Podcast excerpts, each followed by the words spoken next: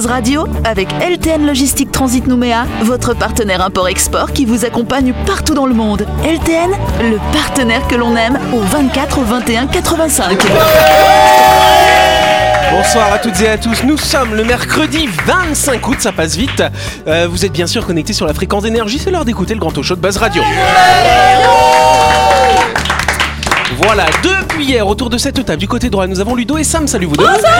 Bonsoir Et en face, il y a Dany, il y a Jean-Marc et il y a Laurel qui était presque en retard ce soir. hein. Et donc vous le savez que chaque semaine dans cette émission, nous recevons un ou une invitée. Cette semaine, notre invitée, c'est Véronique. Bonsoir Véronique. Bonsoir à tous.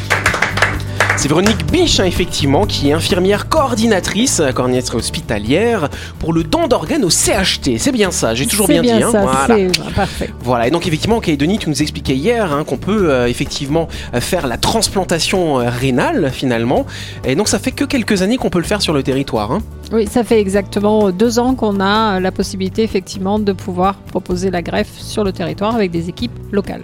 Et donc par contre, euh, quand, on, quand on fait un prélèvement sur une personne qui est décédée, cette personne, elle est en ce qu'on appelle mort encéphalique. Peux-tu nous expliquer ce qu'est la mort encéphalique, s'il te plaît? Donc la mort encéphalique, c'est une définition de la mort. Habituellement, c'est le cœur qui, euh, qui s'arrête. Là, en l'occurrence, ce sont toutes les fonctions cérébrales qui sont abolies. et Ça n'a rien à voir avec le phallique. Euh, Non. Encéphalique. Par contre, ça, tu connais la mort Et, et- et ni avec euh, ni avec et ni avec encépha aussi. hein. Et donc du coup, alors comment est-ce qu'on fait? Parce que euh, pour, euh, pour diagnostiquer finalement Donc euh, cette une mort encéphalique. elle est le diagnostic est posé par donc les équipes médicales qui vont faire un examen clinique. Ils vont attester de la disparition des réflexes du tronc cérébral notamment, et puis un réflexe qui est qui est naturel, qui est le réflexe de la respiration. Vous ne pensez pas que vous respirez là euh, tous euh, autant que vous êtes parce que c'est un réflexe la respiration. Et à- associé à cet examen clinique, le médecin va également, euh, selon la réglementation, euh, réaliser un examen complémentaire qui est la plupart du temps un angioscanner qui lui va attester de l'abolition de la circulation, c'est-à-dire que le sang ne parvient plus jusqu'aux cellules du, du cerveau et c'est ce qui conduit à la destruction irréversible malheureusement du cerveau. Et Ce qui est terrible, c'est que tu, la personne, elle bouge, elle respire avec Alors les la appareils personne, en fait. non, la Mais- personne elle ne bouge pas, elle Ah. est décédée. Ce qui bouge, mais ce je veux dire, C'est la, la cage, la cage thoracique doit bouger. Alors voilà, voilà. Donc c'est euh, ce qui effectivement est en mouvement euh, parce qu'il y a les appareils et les dispositifs de réanimation et notamment le ventilateur qui amène l'oxygène aux différents organes. Eh bien, le ventilateur, le, le respirateur. Merci euh, docteur euh, de reprendre les termes. J'imagine, mettez le ventilateur. euh,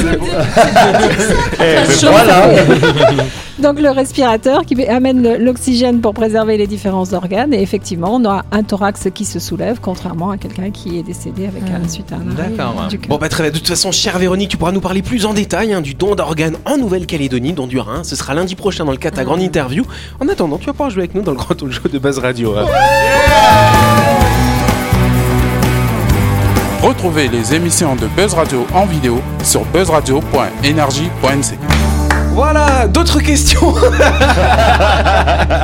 Alors en tout cas, on le sait, la ville de Nouméa récupère les déchets verts hein, de ses habitants. Mais qu'est-ce que la ville de Nouméa fait avec tous ces déchets dis Ils font du compost. Ils font du compost, pas tout à fait. Ils font En des fait, gros feux. Ils font des, des gros feux, c'est. Des barbecues Il faut en fait ce qu'on appelle des broyats hein, de ces déchets verts. Ah, savoir que la ville de Nouméa met à disposition une fois par mois du broyat végétal issu de sa collecte de déchets verts. Alors euh, aujourd'hui, il y avait journée euh, bah, de collecte. hein. Mhm. Enfin, vous pouvez aller récupérer du broyat, c'était aujourd'hui. De 12h à 17h, c'est à la pépinière municipale, 334 Donc tu rue dis ça, Descaoué, tu au nous dis 7e. ça à 18h30. Mais parce que je, vous donne l'info parce que j'ai vu ça aujourd'hui. Mais par contre, euh, en fait, c'est tous les derniers mercredis du mois. Vous allez euh, effectivement euh, bah, à la pépinière municipale et vous pouvez aller récupérer du broyat. Qu'est-ce qu'on fait avec le broyat C'est une excellente question, cher Jean-Marc. Que fait-on avec Il peut être utilisé en couverture du sol autour des plantes que vous allez cultiver, que ce soit en pot, dans votre jardin ou dans votre potager, cher ami. Tu l'achètes Ah non, il te le donne, c'est gratos. C'est pas Parce mal ça tu comme mets Ah, faut, y- faut y aller quand même. pour Ah, faut aller le chercher, oui, il te le Il livre te- pas il non te plus. l'amène? Ah oui, non, non. non, non, faut pas Il te exagérer. pose aussi autour des arbres, Et donc, ce qui est intéressant, c'est que le broyat, en fait, ça va protéger vos plantes des intempéries, ça va favo- favoriser la vie du sol. Ouais, ça va ensuite pouvoir créer un humus, ça va fa- favoriser la vie du sol avec tous les petits insectes qui sont là pour faire vivre Ah, parce le qu'ils te sol. donnent les insectes aussi. Non, non, non, non, ça tu les achètes ils sont, payants, ceux-là. L'unité Et puis c'est bon contre les mauvaises herbes aussi, m'énerver. Et donc même, si vous avez. Et qui a un composteur chez soi? T'as pas un composteur, toi, Ah, si, Jean-Marc si, bien sûr, j'ai deux Ah. composteurs, moi. Eh ben, si jamais- J'ai j'ai un, composteur- j'ai un composteur pour les végétaux du, Ah. du, du- du ménage. hein, D'accord. voilà. Et j'ai aussi un composteur pour les excréments de mes chiens. Ah oui, Voilà. tiens Oui, tu donc. mets dans les tomates, tu nous as Non, dit. non, parce qu'il oui, faut, pas, faut pas mélanger les deux parce que voilà, euh, le composteur pour les, les excréments, il faut pas les mettre en contact avec le- les potagers ou tous les. Mais tu mets les dans quoi? Alors j'ai jamais, j'ai j'ai toujours Eh pas ben compris après, qu'est-ce bah, qu'il en fait. Hein. c'est, après, c'est utilisé comme un fumier au pied des arbres, par exemple. Ah, là, d'accord. voilà. Pas avec ce que pas- tu manges. voilà. Parce Ah, que du coup, il y a trop les de pieds de microbes. Il y a voilà. trop de microbes. Ah, Alors d'ailleurs, du coup, dans ton composteur, si jamais parfois tu sens que bah voilà, c'est un peu trop humide, ça sent trop mauvais, tu peux rajouter un peu de broyat dedans. D'accord, merci pour l'information. Ça va équilibrer les choses. D'accord, mais écoute, Et on va passer à la euh, première question. Casser les graines. en tout cas, c'est pas le broyat, mais elle devrait être de retour en Calédonie dès le mois de Ouais, septembre. Vas-y. tous. Niña. La, la Niña. La El Niño. Ah oui C'est la Niña. C'est la. C'est Mais- même On n'a même pas eu froid. Et ouais, et tac, elle revient, alors que notre saison fraîche a été classée par Météo France comme un hiver neutre, ni sous influence d'El Niño ou de La Niña. Le phénomène climatique La Niña, qui avait influencé le climat calédonien lors de la dernière saison chaude, sera de retour sur notre archipel dès le mois de septembre. hein. Voilà, dans 10-15 jours, ça revient. Et Tac. apparemment, il y a beaucoup de pluie. Et effectivement, la Niña, c'est un phénomène climatique qui a pour origine une baisse de température des eaux équatoriales de surface qui sont plutôt localisées à l'est de l'océan Pacifique. C'est côté Amérique du Sud, tu vois, euh, Dani, je te vois. Oui, oui, oui. Voilà. Cependant, la Niña implique une modification des courants océaniques et un renforcement des alizés euh, du côté ouest, hein, du coup, du nôtre, hein, Dani, voilà. Attends, j'ai en train d'écouter la météo. qui forme. euh, vous avez vu d'ailleurs, euh, on parle de météo, le gars là pendant la foire de Excellent. Bourail qui a fait la Ouais. météo Ah avec oui, l'accent. C'était Voilà. très drôle. Ah, très j'ai- drôle. j'ai j'ai été jaloux hein, du coup. hein. et donc effectivement, donc renforcement des alizés du côté ouest du Pacifique, donc vers chez nous, qui forment des courants marins gigantesques. Ces courants, vous vous rendez compte, ils peuvent mesurer une fois et demie la taille des États-Unis quand même. Et donc ils vont remonter tous ces courants vers l'Asie, et puis bah ça fout pas mal le bordel hein, du coup. hein. Ah oui. Effectivement, on aura globalement un été assez pluvieux euh, et plus chaud que d'habitude, enfin à peu près comme l'an dernier. Alors les prévisionnistes, ils estiment que ce phénomène va influencer notre climat au minimum jusqu'au mois de janvier, voire plus, mais ils estiment qu'il sera un peu moins intense que l'année dernière quand même. Ça devrait aller un petit peu mieux. Donc on n'aura que 40 jours de pluie, pas 45. C'est ça, au lieu Ouais. de 42. C'est Pour ça. rappel, l'épisode pluvieux qui a marqué la Calédonie en avril dernier a été un des plus importants de notre histoire, avec d'une manière générale un premier semestre avec davantage de pluie euh, que les normes habituellement enregistrées. Et donc le bon point, le bon point, c'est que la sécheresse devrait être moins présente, donc du coup moins de feux de forêt. Par contre, le mauvais point, c'est pour tout ce qui concerne l'agriculture. Trop d'eau, c'est pas bon pour les plantes, euh, bah voilà, pour les fruits et les légumes. Et on a vu cette année, mais je sais pas si on vous a allez des au marché. c'est ça. Mais bon, c'est pas des subventions qu'on va manger du coup. Et euh, les courants froids et le vent, tout ça, ça peut empêcher la pêche aussi, non? Alors ça peut jouer. Alors c'est pas que ça va empêcher la pêche Genre, je sais directement. pas, la reproduction des crevettes, j'en sais Mais rien. ça peut jouer effectivement. Alors, non, mais t'as as tout à fait raison. En fait, quand il y a El Niño euh, en Amérique du Sud, le phénomène inverse du coup, euh, effectivement, en fait, ils l'ont appelé comme ça parce que El Niño c'est en référence au petit Jésus finalement. Et donc, c'est vu que ça arrive en plus en fin d'année, moment des fêtes, ils l'ont surnommé comme ça. Et c'est une période finalement où en fait euh, la biodiversité marine va pouvoir plus facilement se multiplier, donc euh, des meilleures pêches, etc. Et la Niña, c'est l'inverse du coup. C'est une jésuite. Voilà, c'est ça. C'est relou, quoi. On va passer à une autre question. Et l'autre question. Yes, ça va?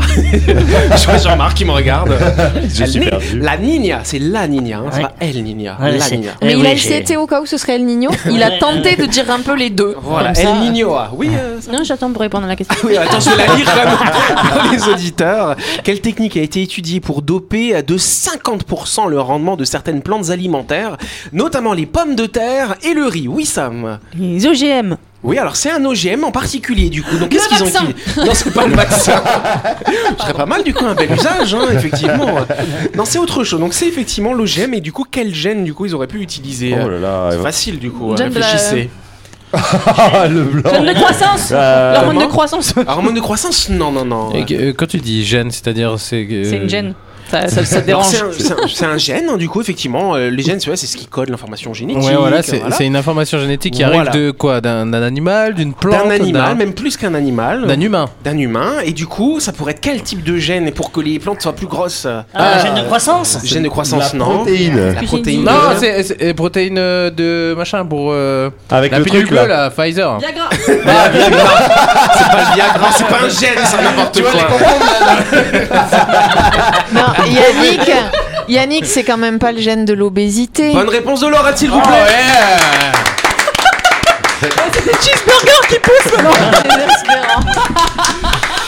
Depuis la sédentarisation des populations et le développement de l'agriculture, les humains font des croisements des plants destinés à l'alimentation pour sélectionner les plus productifs. Depuis quelques décennies, c'est l'avènement de la génétique qui a permis de produire des organismes génétiquement modifiés, permettant aux agro-industriels d'optimiser leur rendement.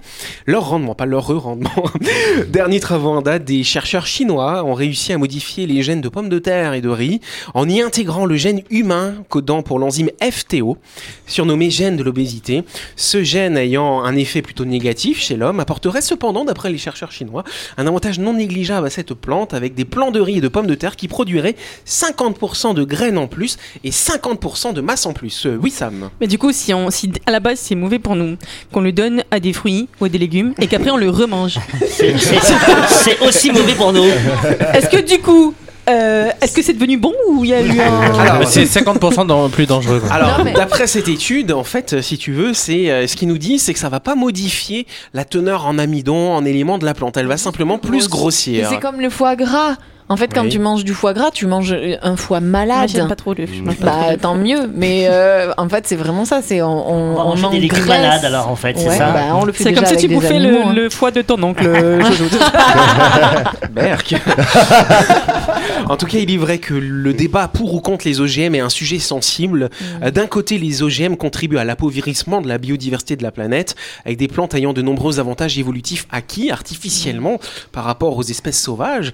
Mais d'un autre côté, on est capable de faire pousser des plantes OGM dans des conditions, euh, dans des conditions très différentes de leur milieu naturel, ce qui permet de faire pousser certaines plantes dans des régions arides, comme en Afrique centrale par exemple, où il y a la malnutrition hein, qui frappe de nombreuses personnes. Et on arrive à faire pousser certaines plantes là-bas qui ne pousseraient pas sinon. hein. Prioriser la monoculture donc. Voilà, et c'est ça le problème, c'est tout le débat entre les deux du coup. Je hein. pense qu'on se focalise sur le mauvais, euh, le mauvais problème.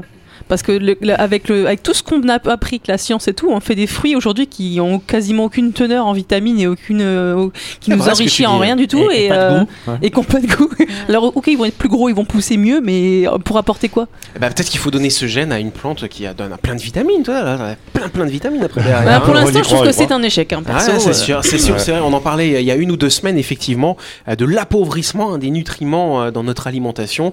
Et euh, c'était assez flagrant. C'est parfois 50%, euh, même plus, 10 50 pommes fois moins. avoir- Ouais. Ouais. Et Jean-Marc nous disait du coup qu'il mangeait euh, 20 oranges maintenant le matin. Oui, matin pour avoir la dose de de vitamines euh, vitamines. minimum, au lieu de 5 il y a 10 ans. C'est ça, c'est ça. Ah oui, c'est impressionnant. Tu te lèves C'est à vrai que 3 c'est heures. hein, quand même. hein. Cette technologie, quand même, on se demande où ça va s'arrêter et, et c'est vrai que c'est un peu inquiétant quand même. Ça va nous faire changer des reins, tout ça. La chronique du jour. Avec LTN Logistique Transit Nouméa, votre partenaire import-export qui vous accompagne partout dans le monde. LTN, le partenaire que l'on aime. Et donc, vous savez que chaque semaine dans cette émission, on vous propose des chroniques. Ce soir, c'est Jean-Marc qui va nous parler du point G. Mais c'est pas le point Grafenberg, rassure-moi. hein. Non. Il y a eu un moment de silence. Ouais, ouais, ouais. C'est le, le point Godwin. Mais Godwin, genre euh, le dieu il a gagné. Dieu, il a Non, gagné. ah oui, c'est pas ça. mal, oui. Non, non, non, non, non. Le, le- le- le point Godwin découle de la loi de Godwin, vous avez Oui, dit, hein, simplement. apparue aux États-Unis en 1990 et théorisée par l'avocat américain Mike Godwin. C'est après avoir passé du temps sur Usenet, un forum virtuel existant avant le web, qu'il a développé sa loi. Il s'est aperçu, je cite, plus une discussion en ligne dure longtemps, plus la probabilité d'y trouver une comparaison impliquant les nazis ou Adolf Hitler s'approche de 1. Ce constat empirique est devenu depuis lors, pour les internautes, le point Godwin. Il est applicable à bien d'autres domaines de la vie quotidienne, comme le dîner en famille les débats politiques ou dans n'importe quelle discussion ou manifestation. Tiens. Parlons-en. À Nouméa en avril dernier, le détournement de l'étoile jaune par des militants et militantes anti-vaccins, se considérant persécutés au même titre que les juifs sous le régime nazi, a suscité l'indignation générale. Dans le débat politique en métropole, vous avez entendu des phrases comme ce sont des méthodes des années 30, ou on est actuellement dans un climat très Vichy, ou encore ça me rappelle les heures les plus sombres de cette, notre histoire. Je vais me promener en Asie. Oui. Oh, Ah oui, oui. Les libertariens, par exemple, partisans d'une maximisation de la liberté, ont pour habitude sur les forums de discussion d'assimiler toute législation à du nazisme. La démultiplication des personnes sur les réseaux sociaux qui lisent les messages et qui interagissent dans des échanges, la rapidité et le format court des messages, la libéralisation de la parole dénuée de réflexion préalable, la prédominance de l'émotion, la nécessité d'être percutant, l'anonymat des interlocuteurs, tous ces éléments favorisent grandement la probabilité qu'une de ces personnes veuille à un moment ou à un autre mettre fin à la discussion en ayant recours à une référence explicite à Hitler ou au nazisme. Ce recours au point Godwin est un moyen très utile pour disqualifier la pensée de l'autre par l'utilisation d'une référence symbolique absolue. Rappelons ici qu'Internet est un espace mondial facilement accessible et anonyme où chacun peut s'exprimer apparemment sans limite. Apparemment. hein. Les internautes ignorent d'ailleurs souvent que ce n'est qu'une apparence car Internet est soumis aux mêmes lois que celles du monde réel. La diffamation, l'incitation à la haine raciale ou l'insulte sont punis de la même façon que dans la vie réelle. La surutilisation du point Godwin sur Internet est sans doute aussi le signe que cette liberté, apparemment infinie des échanges en ligne, n'est pas forcément le signe d'une vraie qualité d'écoute, de respect et de compréhension mutuelle. Son utilisation récurrente sur Internet donne même lieu à la distribution de points Godwin par les internautes sous forme d'un petite image en forme de coupon que l'on peut poster dans la discussion pour signifier à tous que l'interlocuteur qui a atteint le point Godwin est à court d'arguments. Il a donc quitté le domaine de l'argumentation et des échanges d'idées. Il faut d'abord comprendre pourquoi nous avons besoin de ce point limite. C'est une référence communément admise, en tout cas en Occident, au mal absolu. Les atrocités du nazisme perçues comme indépassables en font une limite à laquelle on peut facilement se référer. Dans un monde sans limite, le point Godwin est donc très utile. Ce qui est peut-être le plus étrange, c'est qu'Internet est quotidiennement le réceptacle de toutes les horreurs du monde qui circulent encore plus ou moins librement. C'est là que les formes les plus contemporaines de la barbarie euh, se jouent désormais en direct, comme nous l'avons vu avec euh, des exécutions d'otages, par exemple. C'est là que circulent les pires images, vidéos, idées de la pensée humaine. Et pourtant, la référence à Hitler et au nazisme reste la forme ou le symbole indépassable du mal, comme si Internet n'a pas pu inventer sa propre référence absolue. En fait, la loi de Godwin montre sans doute que sur Internet particulièrement, nous sommes tous plus ou moins le nazi de quelqu'un d'autre. Elle nous renvoie à la peur de nous-mêmes, de ce que tout homme est capable de faire à l'autre. Avec ce point Godwin, c'est comme si on voyait des nazis un peu partout, mais le mal nulle part. C'est peut-être une manière assez facile pour chacun de botter en touche. La question est la présence récurrente du mal dans nos sociétés en renvoyant les uns et les autres à une horreur passée vieille de 70 ans et que la plupart d'entre nous n'a pas vécue. Le point Godwin est un révélateur du fond culturel qui est le nôtre. Il n'y a plus vraiment d'idéologie du bien en stock, il n'y a plus de consensus sur le beau, le bon, le juste. Par contre, on sait que le nazisme est l'incarnation parfaite du mal absolu, jugé et reconnu comme tel par tout le monde. Les nazis. Dans, son- oui, dans son dernier livre intitulé Et le bien dans tout ça, Axel Kahn, récemment disparu, raconte que sa vie a été guidée par un fil d'Ariane que lui a légué son père avant de se suicider en se jetant d'un train. Il a laissé dans le compartiment qu'il a quitté une très courte lettre pour son fils, âgé de 26 ans. Tu es sans doute, Axel, capable de faire durement les choses nécessaires. S'ensuit une énumération des choses qu'il doit faire. Et enfin, l'injonction finale, sois raisonnable et humain. Le point Godwin nous rappelle ce fil d'Ariane, sois raisonnable et humain. Mais ne saute pas d'un train. Merci Jean-Marc. Bah dis donc, t'étais inspiré cette semaine. euh. Oui Oui Et- et- va- oui, Dani, vas-y. Ouais, non, euh, est-ce que le point Godwin, en fait, est euh, du coup, bah, c'est relatif à, à une, euh, à un temps C'est-à-dire là, nous, notre référence, techniquement, c'est les nazis et machin. Oui. Mais il y a avant, avant les Alors, années alors, 70. C'est intéressant parce Parce que que on a c'était toujours eu dans l'histoire, euh, on a toujours ouais. dans l'histoire, et notamment il y avait par exemple dans l'histoire des références à Judas. Ouais. Tu vois Ouais. Et, euh, donc, donc on a tous, on a tous des références au, au mal est-ce que, nous ici, du coup, bah, notre plan, euh, notre point Godwin ici en Nouvelle-Calédonie, ça serait euh, du coup rappeler euh, des, des- des- des événements qui se sont passés et à chaque fois arriver à, à ce stade-là Peut-être, peut-être. c'est Est-ce que le point Godwin n'est pas subjectif hein, ça, ça- Ah, c'est ça, je pense que Là, ça vous avez dépend. deux heures. Ça dépend, ça dépend effectivement de l'environnement culturel hein, dans lequel nous le sommes. Et donc, c'est le point Goni, finalement, si j'ai bien compris, Jean-Marc, c'est vraiment la référence au mal absolu qui est paroxysme unanimement. du mal, quoi. Voilà, Oui, c'est le ça. parc du mal, mais qui empêche toute discussion et toute conversation, parce que ce mal absolu est reconnu par tout le monde en fait. Donc ça Ouais. sert à rien de, de dire à l'autre euh, euh, ce que tu dis ré- en référence au nazisme ou autre, parce que Antisémite oui, parce que ton interlocuteur, lui, il va penser la même chose que toi. Il pense que le nazisme est le mal absolu. Donc c'est, ça sert absolument à rien d'aller sur ce terrain-là, si ce n'est parfois pour manipuler ou parce qu'on est à court d'idées, tout simplement. Euh, Et c'est quoi l'inverse du point Godwin alors euh Euh, euh, oh, c'est le point maximal du bien. Ça, Sam, Sam, Sam, elle, en ferait- elle pourrait en faire une chronique, Sam. C'est l'autre point le- G. sur le bien. C'est celui que tu pratiques le soir. Non, c'est vrai parce que quand il m'a dit Ah Yannick, euh, j'ai une super chronique à faire, sais-tu ce qu'est le point Godwin? J'ai dit Oula, c'est pas le machin, Pas le machin avec l'or là.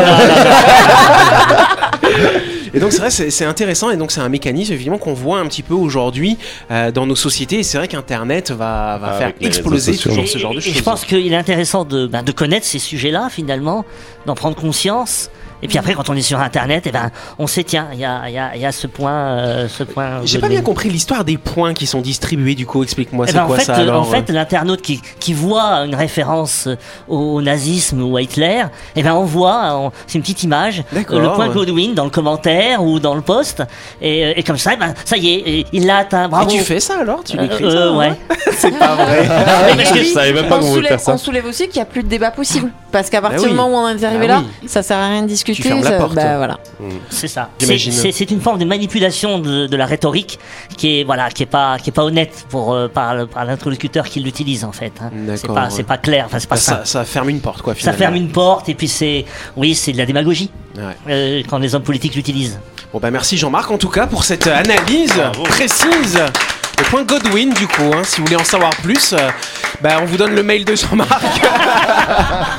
Expert.godwin. Ça serait bien que tu mettes ta chronique en ligne, qu'on la relise quand même. Chiche, je vais la mettre en Ah ligne. non, on va pouvoir faire ça. Ouais, ah oui, oui, tiens, donc on va faire Ah ça. oui, hein. on va oui, faire oui. payer les gens. Ah ouais, tiens donc. Ah, on est des nazis à faire payer. Ouais, bah voilà, ça y est. C'est la fin de cette émission. Merci à vous de nous avoir suivis. N'oubliez pas que Buzz Radio, c'est tous les soirs sur l'antenne d'énergie à 18h30. Nous sommes rediffusés à 12h30, chère Lorette, hein, n'est-ce pas hein? Tu peux te Absolument. réécouter comme ça demain. Absolument. Voilà, on fait un tonnerre d'applaudissements bien sûr pour Véronique, notre invitée de la semaine. Bravo. Véronique, elle revient demain soir à nous parler de la transplantation rénale et du don d'organes en Nouvelle-Calédonie, si tu es toujours d'accord, bien sûr. Toujours partant. Et ben, elle est toujours partante. Et ben, on se dit à demain soir. Alors, bonne soirée à vous, merci.